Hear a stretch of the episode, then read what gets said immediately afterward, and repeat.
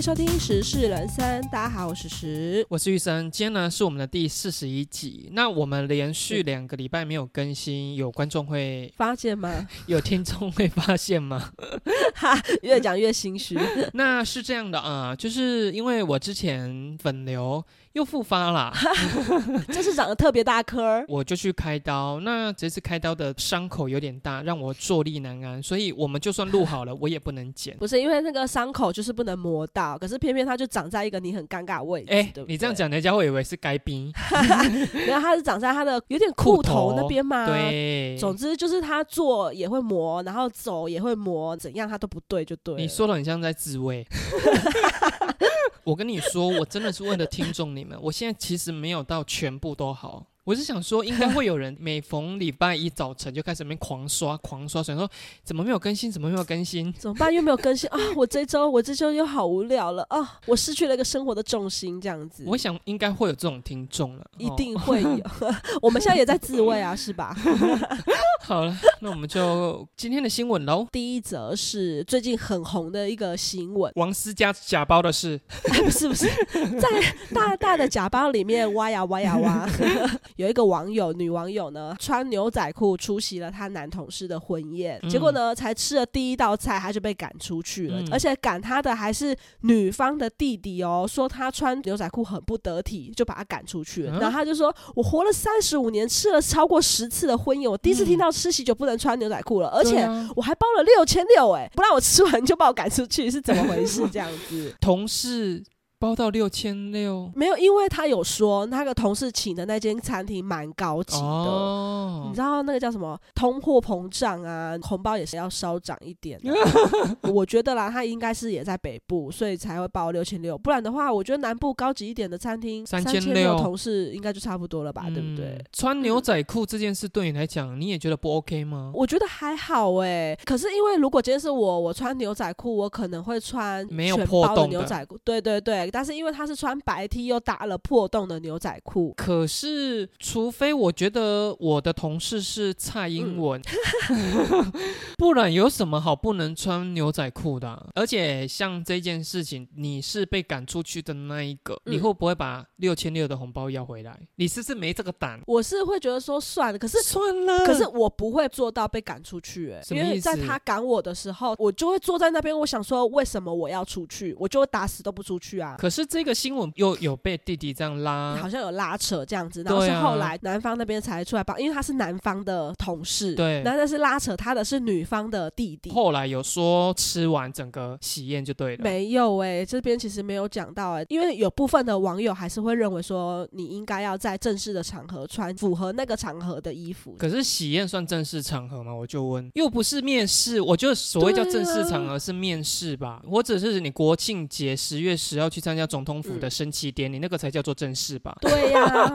要是我，我被赶出去，我一定不会觉得拍死，我一定就走到收红包那个礼金台那边说，请把我的红包还给我。对，因为你就是才第一道你就被请出去了，你后面根本没吃到。我就当做我今天是来试菜的，试吃了第一道，我不合胃口我就走了。对，真的。小时候我外婆因为包人家，我记得好像是平常日的中午，所以大人们全部都要去。上班是没有人陪着我外婆去的，那我外婆就抓了我，就说给阿妈坐你来家的，对方是谁我真的也不认识。外婆帮我安排的位置是正对那个电子花车的舞台，然后我们小时候乡下就非常流行钢管脱衣舞，真的，我们以前小时候真的也有，而且他会下来脱给群众看的那一种。而且你知道电子花车其他的钢管并没有办法说地板也固定。天花板也固定，因为它只能固定在地板，天花板是空的。那个钢管女郎，其实坦白讲，她有一点肉，那她真的是全裸，可是她真的使尽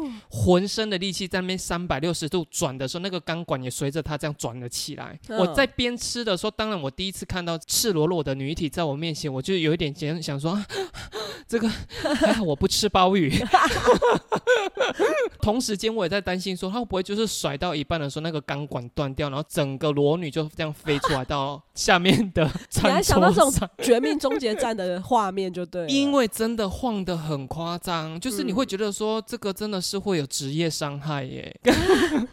而且舞台会有点距离嘛，然后舞台上脱，脱完之后他就会先披上一个类似像浴袍的东西，之后他会下场来，然后主持人就会开始跟人介绍，比如说今天的主人家是谁，然后或者是今天的是政治场里长是谁，议员是谁，那个女生都是直接坐到那个议员身上，然后把浴袍这样打开，然后这样揉的耶。而且我真的不得不说，乡下的主持人真的是很低俗。对，刚刚说的同一场，就是那个胖女子先出来，极尽所能的跳了钢管舞之后，然后又派了一个身材非常瘦小，你就会怀疑说她到底是成年的没。嗯，然后那个女主持人就会说：“啊，比方这小林哈，给你打摸十八回，摸打生，毛才刚长起哈，啊，什么处女秀的很好大家哈，啊，大家哈，啊，你小哥哥叫过几来呢？然后她就真的又全裸哎，我想说哇，因为我也常被长辈带去吃喜酒，因为他们就会觉得说他都包了，他要带小朋友或其他人去把它吃够本，你知道 我外婆就是这种心态，没错，就带小朋友去，可是其实真的都会有那种画面的，我们也是这样从小看到大，现在只是稍微露点乳沟就要被打马赛克，然后就说你这样我怎么教小孩？我想说天哪，我那我是以前到底怎么长大的啊？而且我就想说，他们真的是全裸的情况下，他们到底有没有月领十万呢？哎，我跟你讲，我跟你讲，以前可能真的有，因为你知道以前啊，不是很疯的什么工地秀啊，以前秀场文化是真的赚很多钱，因为以前盖房子真的盖很多，他们如果接那种的话，他们真的都拿到很多。可是婚宴场，它就是这一摊，比如说报价十万，就是十万块，他也不会因为说他多蹭里长两下，多拿个两千。哎，没有，以前给小费也是很豪迈的。可是他全裸，他小费要塞在。你喜安娜啦，我感冒啦。好了，那我们就下一则新闻喽。下一则新闻呢，这是一个算是道德感。相关的新闻了，就是在澳洲有一个情色网红，他在 OnlyFans 常常在分享他自己跟那个他说男伴哦，所以不见得是男朋友，可能就是约炮啊之类的对象，对的性爱影片。OnlyFans 它其实好像有一个功能是可以抖内的，因为他在 OnlyFans 里面赚的好像也不少。那在某一天，他居然发现斗内最大的干爹居然是自己的继父。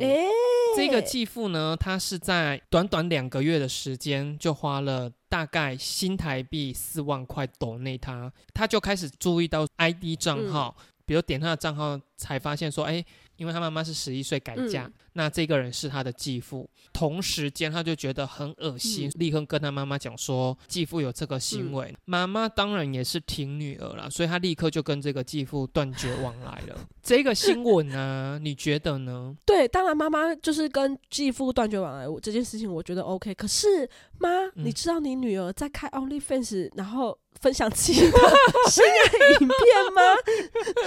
他妈火大，居然没有火大这件事。我要跟你离婚，你居然看我女儿的性爱影片。而且我现在不得不说，其实两个月里面抖那四万块算少哎。对啊，一个月才两万呢。哎，可是他说他是最大的干爹耶。可是他搞不好有五十个这样子的干爹。哦，对，积少成多啦，也是。如果你是这个情色网红本人呢？我觉得还是恶心。可是你要想，你都开 OnlyFans，了你就是。免不了会有什么人来看你呀？对，比如说继父，有可能是你的以前的训导主任、学国小校长，对不对？来看你的都是有可能的耶。那你要都说很恶心吗？他是在发表的情色平台里面看，所以这个并不能叫偷看。呃，对，没错。你如果说今天继父是偷看洗澡啊，还是偷摸？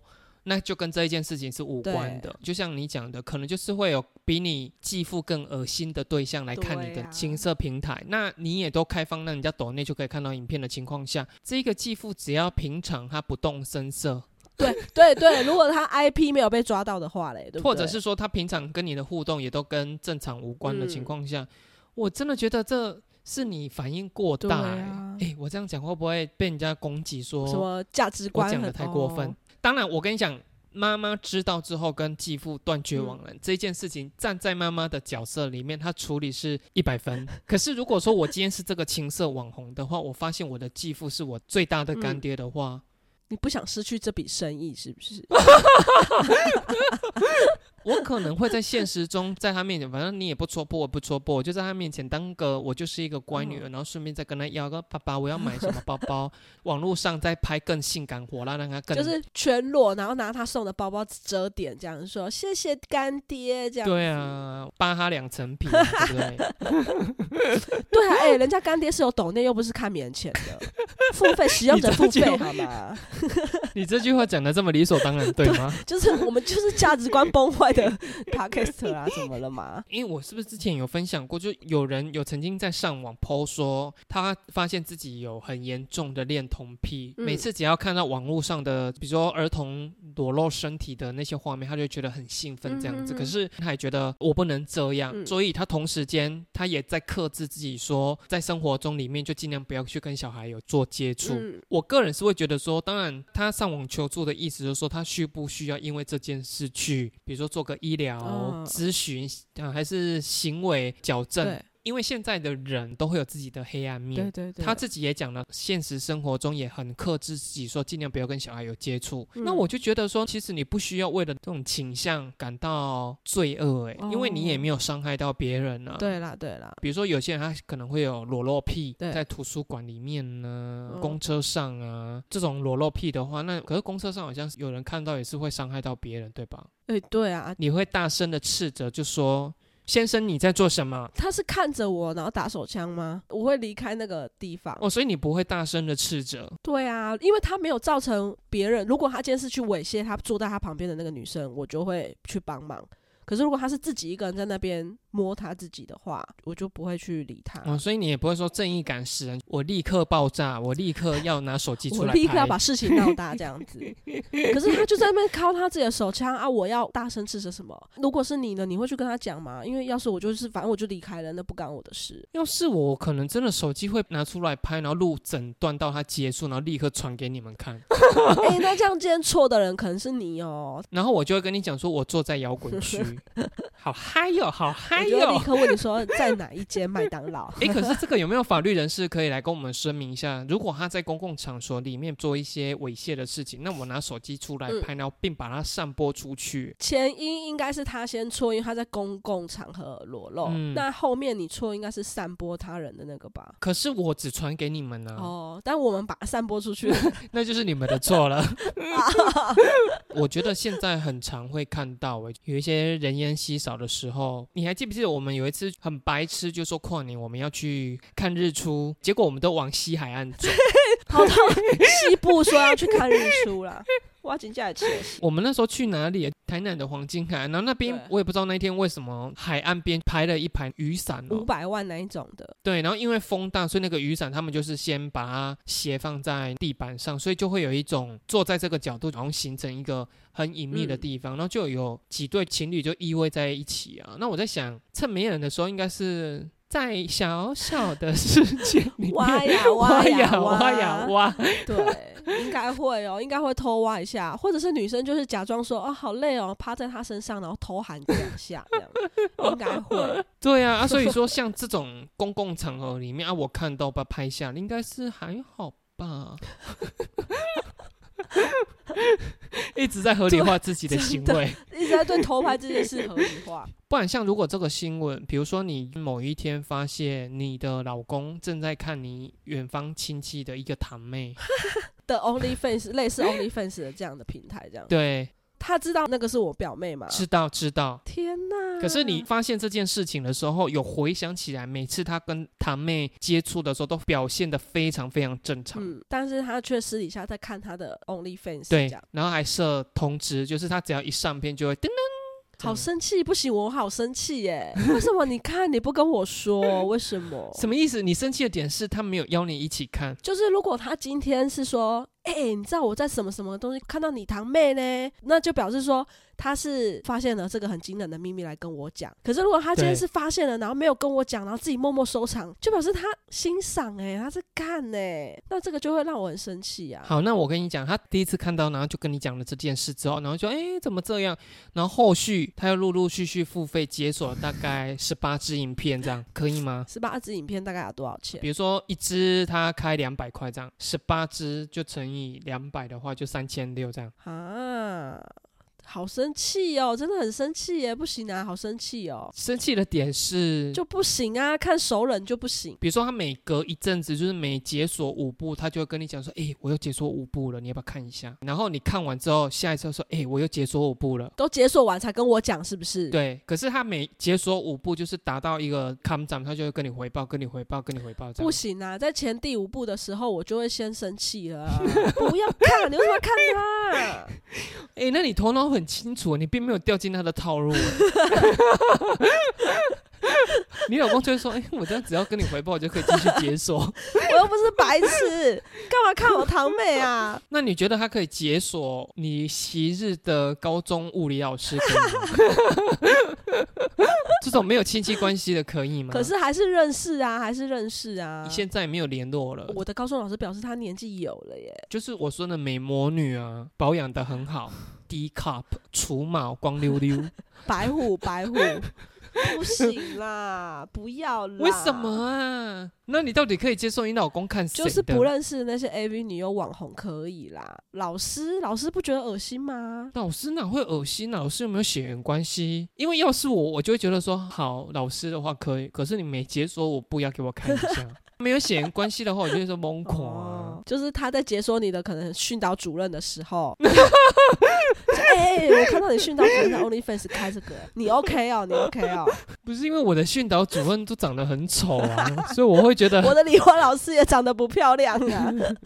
我生气的点是说，你把钱花去看这种拍，是不是？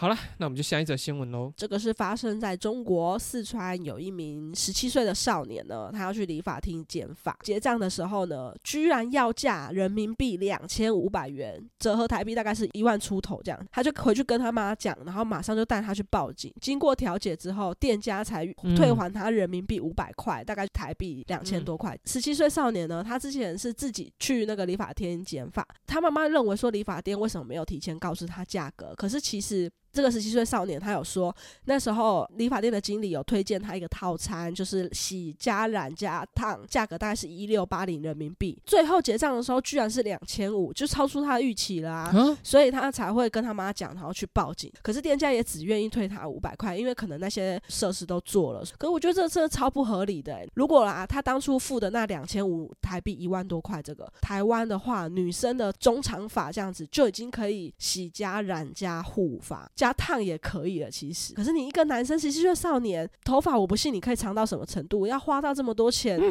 除非你是去很高档的那种名人开的那种理发店，才有可能会到这种价钱。你们真的女生是有在分长度？对你去发廊那一本簿子拿出来，他也会跟你说，不管你是要护发、染发还是烫发，头发到什么长度多少钱？你说到什么长度？比如说到后背，那我头仰一点。的后背跟我低头的后背，那这样不一样啊！请你给我作证，作证之后再算好吗？你会微微的这样低头吗？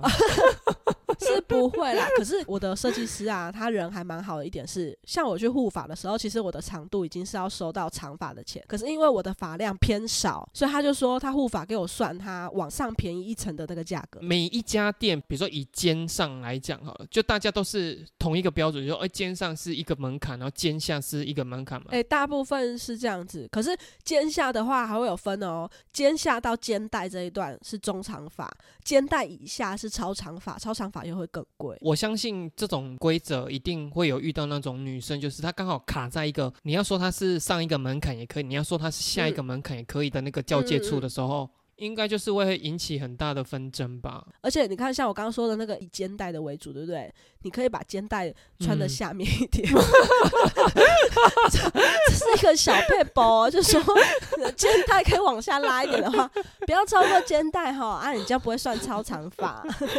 我之前听过，不是跟长度有问题，是我在发廊的时候，有一个人就进来，那个人就跟他讲说：“我剪头，剪头的话要等吗？”然后那个设计师就跟他讲说要等，他就说好，那我只剪的话可以吧？因为我去的那种不是说很高档，可是就至少中等。等级的那种发廊，他其实他们都会希望说你直接让他洗，然后他就跟他讲说，你如果没有洗头的话，什么发流什么东西我们不会看。那个人就说，可是我就修长度就好，就说可是你这样子的话，上面呢发流什么都是乱的，还是要先洗过，我们才会知道说你的发流原本是长怎么样子。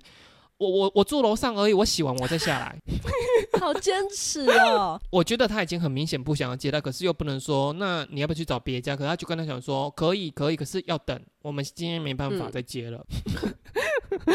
男生好像在发廊店消费的话，相对于女生真的是比较单纯一点，因为你们还有什么长度不长度？因为你们一律都是肩上啊，除非你是像金城武一样留那个到肩膀的那一种，对不对？而且你要想，如果是阿妈 Q，阿妈 Q，阿妈 Q，它 Q 起来是可以到短发的长度，可是如果要洗直，它搞不好是到内衣肩带下方。阿妈 Q 的客户他会说坚持不准洗。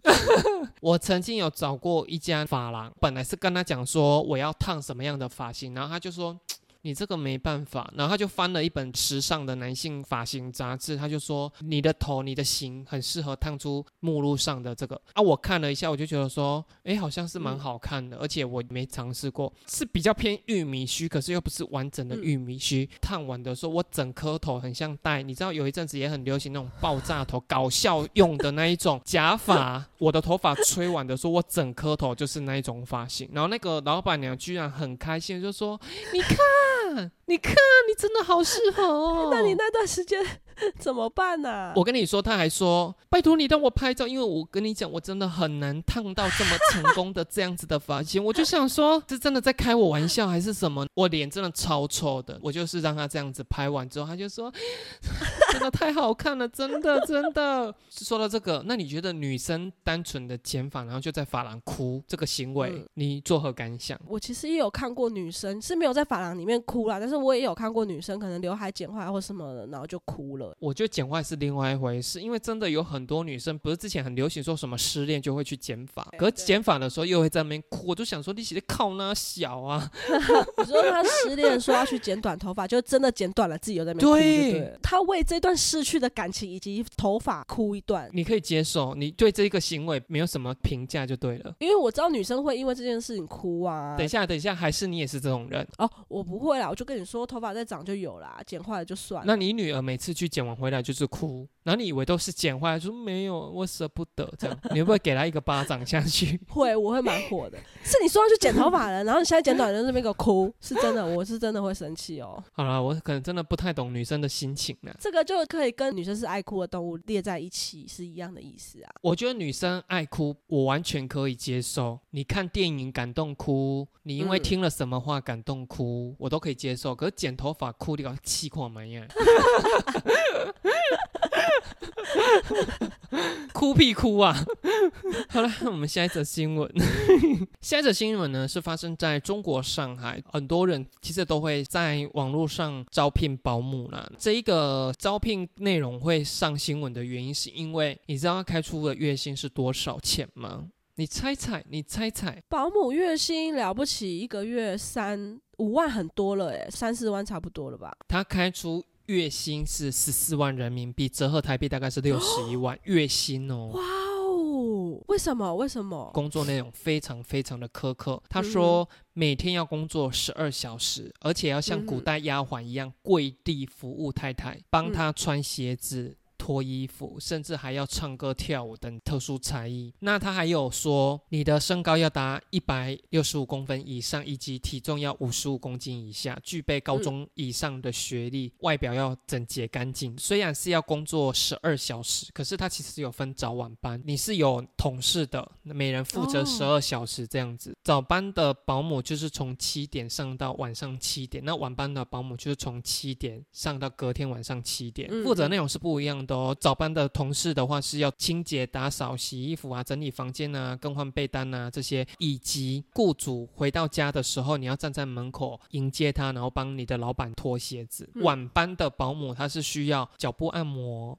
提供水果，准备洗澡，可能准备浴巾啊，绕小水啊，要负责打扫浴室这些。那很多人就是有在底下就说，凭什么你要求保姆可以跪地服务？这个是对人格尊严上的侮辱，即便是开再高都不可以去答应的工作，你觉得呢？哈，可是你跪下来，你月薪就有六十万哎，比一些高级主管的薪水还高哎。不要说跪地服务，跪下来吸脚趾头我都可以。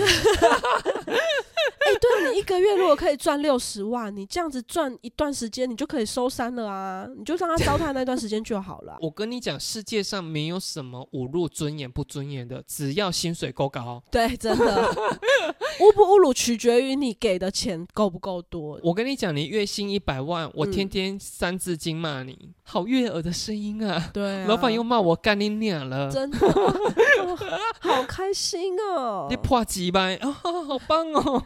老板跟我讲话了，然后是骂你去干你俩，你都觉得好开心哦。这些人真的是把尊严看得太太太高了啦，我真的觉得没有必要。我们又是一个价值观崩坏的对话。哎，可是我真的坦白讲呢，只是跪地服务而已。我跟你讲，什么样的工作也要跪地服，不是说跪地服，类似跪地服就是鞋子的销售人员哦，那种我就问，有六十一万吗？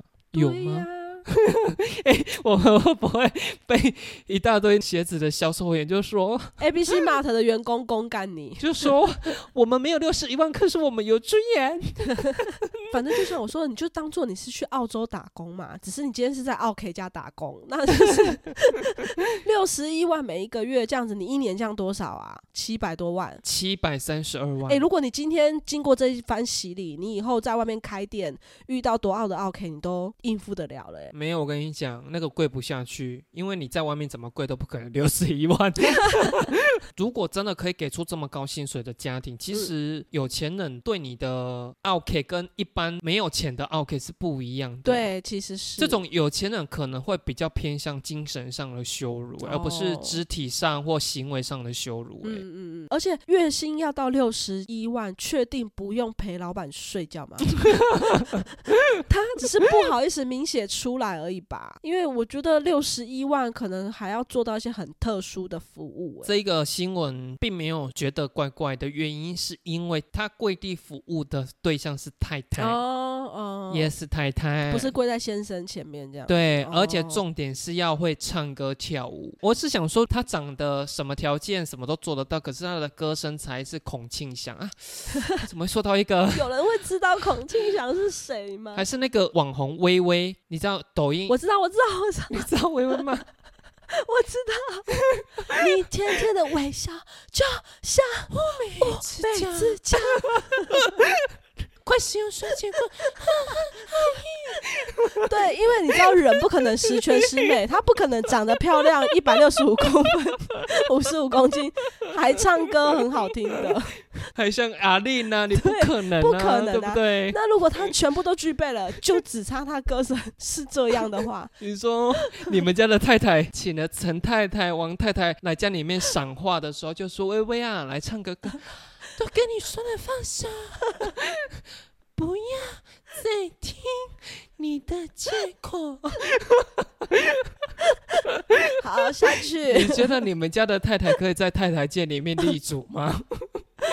真的是要稍微有一点取舍了，因为如果真的有阿令的歌话，他就去参加中国好声音就好了。他怎么可能来人家当女佣呢？他只要获得那英的转身就好了。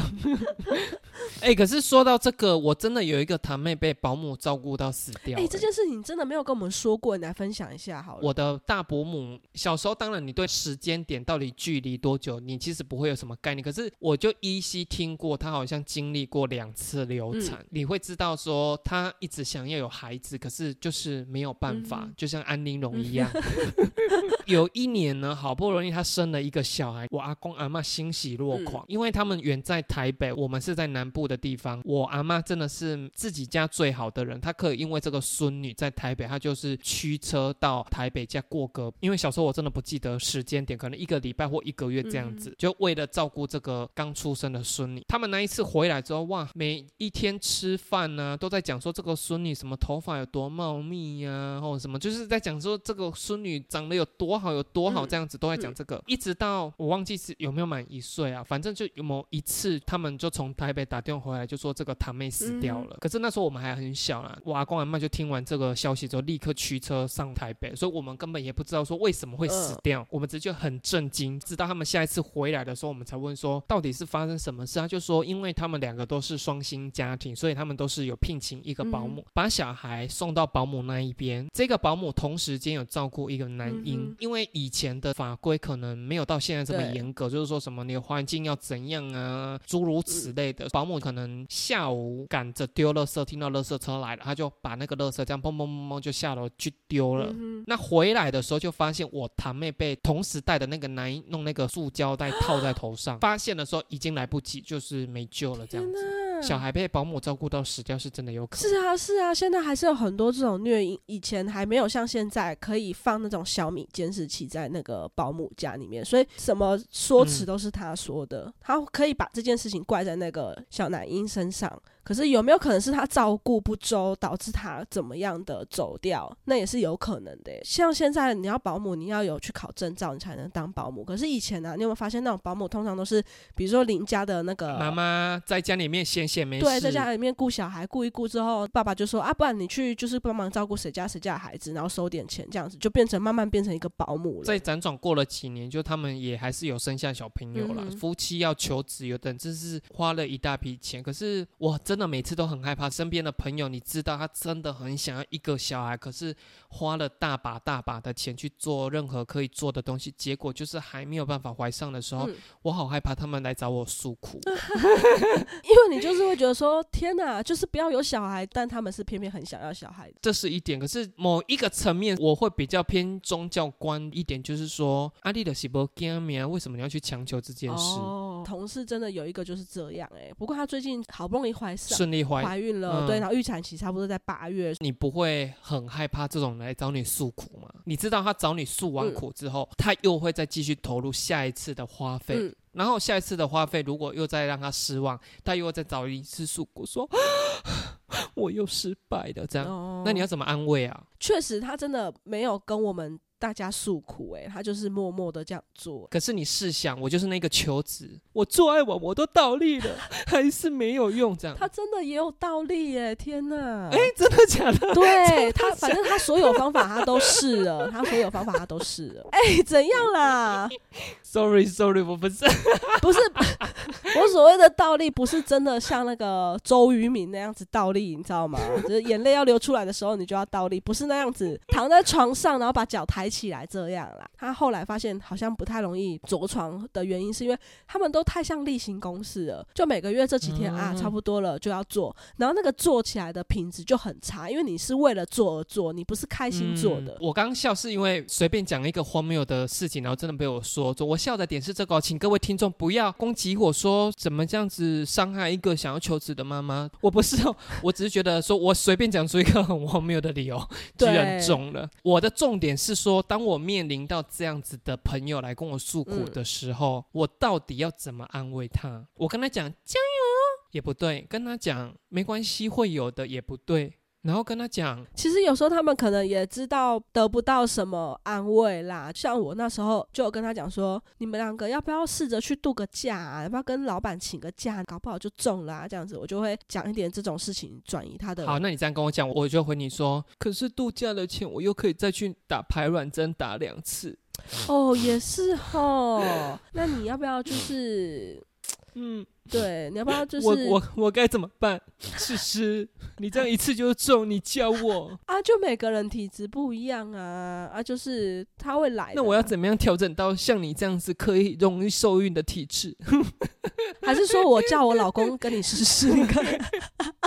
这种事情你真的是比失恋的人来找你诉苦更难安慰。因为为什么我会对小孩这件事这么的不抱于期？但是因为你生他，你养他，可能都还是你可以掌握的。是，可是他要长成什么样的人？对，那个是另外一回事。对，没错，没错。我会觉得说啊，你花那么多钱，未来生了一个整天让你操心的小孩，那你到底获得什么？哎，我跟你说，真的很少有人像你看的这么透彻的，你知道吗？如果有人像你看的这么透彻的话，就不会有那么多人生了的小孩，然后在那边后悔或者是离婚什么之类的。我也不知道是好还是坏啦。我觉得小孩这件事还是真的是随缘呐。你们把钱拿去对自己好一点，可能比较实际。对，你知道我刚进公公司的时候，因为我不知道他那么想要生小孩，我还曾经讲过很白目的话，我就说：“哎，我才羡慕你们这样子两个人，就是你看到晚上还可以。”跟朋友出去的时候，因为她有时候就是来上班，然后就跟我分享说，她前一天晚上跟她老公的朋友出去吃饭或干嘛，我就说哦，好羡慕哦，你都可以这样子两个人这样出去。然后她说我才羡慕你嘞，而且她觉得我那么早生是好的，现在照顾她都还不会太累。你就是那一种，这个人很想要生儿子，然后他已经生了三个女儿。然后你还不想说，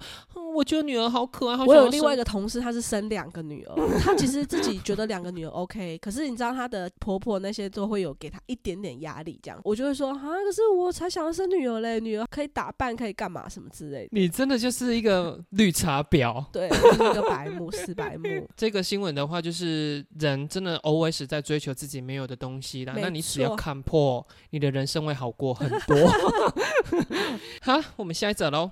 这个呢是发生在台湾，有一个工程师呢，他跟女朋友在两年前到台北去游玩，入住饭店的时候呢，我不知道为什么他忽然间兽性大发啦，他就是对女朋友动粗哦，甚至用棉被还有枕头闷住她的口鼻，而且算是性侵她这样子。那前后持续有到二十三个小时。那这个女生后来她就是报警啊，法院告她男朋友。到案之后呢，有坦诚，他说他有用剪刀剪女朋友的头。头发以及发生性行为，可是他否认说他有伤害跟强制性交以及剥夺自由，用枕头盖头啊、盖脸啊，只是情侣间的打闹游戏。他这个新闻后面写的比较奇怪一点，他就说女生出来反驳，因为她在一个月前曾经在棉被里面放屁，再把棉被盖在男友身上，然后让对方闻到那个臭味之后，男朋友说说因此有后遗症，要用这样的方式让我伤害脑袋，所以。女朋友当时候非常害怕，很怕这样子就死掉了，所以他才会这样子凌虐她，造成她多处红肿伤口这样子。法院伤害罪有判他有期徒刑一年，然后强制性交有期徒刑五年。可是我不懂的原因是因为这个女生她自己这样讲的原因，就是她把她解读成。男朋友对我做出这样的伤害性行为，就只是因为他在他的棉被里面放屁。可是他的意思是说，因为男友有跟他讲啊，你这样子闷住我，我会有后遗症。你的意思是说，类似像幽闭恐惧症的这种？可是我真的觉得，在别人面前放屁这件事情，真的不要随便拿过来开玩笑，哎，真的蛮令人火大的，哎，谁要闻你的屁味啊？你跟你老公两个彼此间要放屁的时候，都会避开彼此吗？不是，因为我知道很多人会用这个来当做我们彼此之。件很亲密的一件事情，对我可以在我男友或我在我女友面前放屁，他不会怎么样，他还是很爱我。可是，可是那个味道真的很臭，没有人想要闻。我可以接受你有这件事在我面前放屁，可是那个味道可不可以不要让对方闻？像之前呢，那个陈建州不是都很喜欢这样吗？就是捏屁，然后给他的女友闻。如果今天我是他女友，我真的是一拳敲下去。拜托不要做这件事好不好？真的会让人家很火大。哎，我这样是不是间接的觉得说这个男的打这女的是对的？打一下下就好了，不要打太大力，不用到动手啦，有点太 over 了。不要说什么放不放屁这件事，我觉得情侣间会互整这件事本身就不是一个很健康的行为。就跟不是有一个 YouTuber 叫重量，对重量级。我坦白讲，我真的不知道他们在。我也不懂哎。我这样讲当然不是说攻击他，是因为我觉得彼此间互整，用这种方式说来经营，真的不是一个很健康的交往行为。可是他们的订阅数还是有到两百多。那放屁这件事。你会不会觉得说有一些长辈啊，他们好像没有在 care 说他们放屁被人家听到这件事？我不就跟你分享了吗？我去那个百货的女厕上厕所，常那个不是你这个是因为他正处于排泄放松的状态。我说的是在日常生活中，你可能跟他出去，然后他就会在大庭广众下就放屁放出来了。这种事情，我就想说，我到底为什么最近就遇到有一个客人，然后带着他的爸爸来？如果好了，你真的不小心。好不好？不小心放屁，你应该也会是觉得有点拍谁这样。可是他爸不是哎，他爸就是仿佛像他的呼吸一样自然。然后而且真的这么的不害臊的话，你也要考虑到我听到的心情吧。他还在哎，那个玉生啊，那个我请问你一下，那个啊，我想问一下。你知道老人家已经有一种病，他们是没有办法控制的。你是说菊花松？菊花松好像台湾的某一个地方的特产，宜兰还是台东之类的。哎，去宜兰帮我带一份菊花松好不好？听说最近很红。奇经有什么奇鱼松还是什么松？对，宜兰有菊花松，宜兰的民众会骂我们啦。如果你是我的话，你当下会做出反应吗？还是视若无睹放不？视若无睹，因为我跟你说，我们老板有时候也会这样。我不是说我们的办公桌就是我们四个小姐面对面之后，然后侧边的那个大位就是老板的位置。然后他有时候就会不小心扑个几声这样子，一开始我都以为是他在转那个椅子转到的声音，那种叽叽呱呱的声音，就后来发现真的是不小心放屁的声音。哎，他真的把你们当自己人，哎，对，心乖呢。因为老 板他可能也上了一点年纪，然后这个东西他真的就是已经控制不住，就是他的肠胃道的东西他已经 hold 不住了。怎么可能会 hold 不住？我就问你信吗？因为我们还年轻，我们菊花井我们还稍微 hold 得住。那因为他们来自宜兰，他菊花为松。好，我我这么说好了，如果是我，我真的有一天走到了我时常带着台东还是花莲的名产，我一定也是会在你们到址的时候跟你们讲说不好意思，我这个东西是因为我可能身体上有一些疾病，所以我会尽量克制。可是有的时候真的克制不了。什么？你说在面试的时候就先讲了，是不是？不会是面，这样你怎么会来我这边上班？我一定是一定是报道的那一天的。没有，一定是让你到职三个月，当你觉得安定可以定下来的时候，我再跟你讲啊。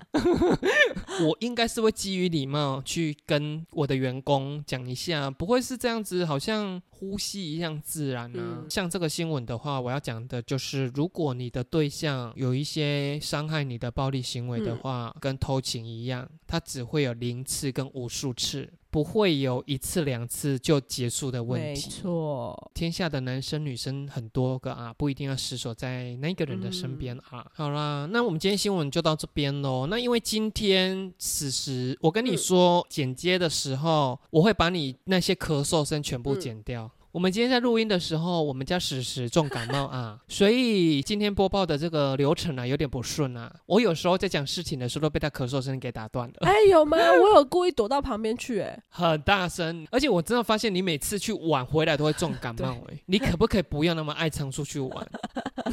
哎，对你回去听有好几集，我都是带着鼻音在录音的。我真的有的时候回去听那个音档的时候，就想说你到底感冒要感冒几集呀？你的这个身体状况呢，就可以吸引到那些什么益生菌啊 什么的厂商，多多就是找叶配。那顺利的话，我们就会下周见喽，拜拜，拜拜。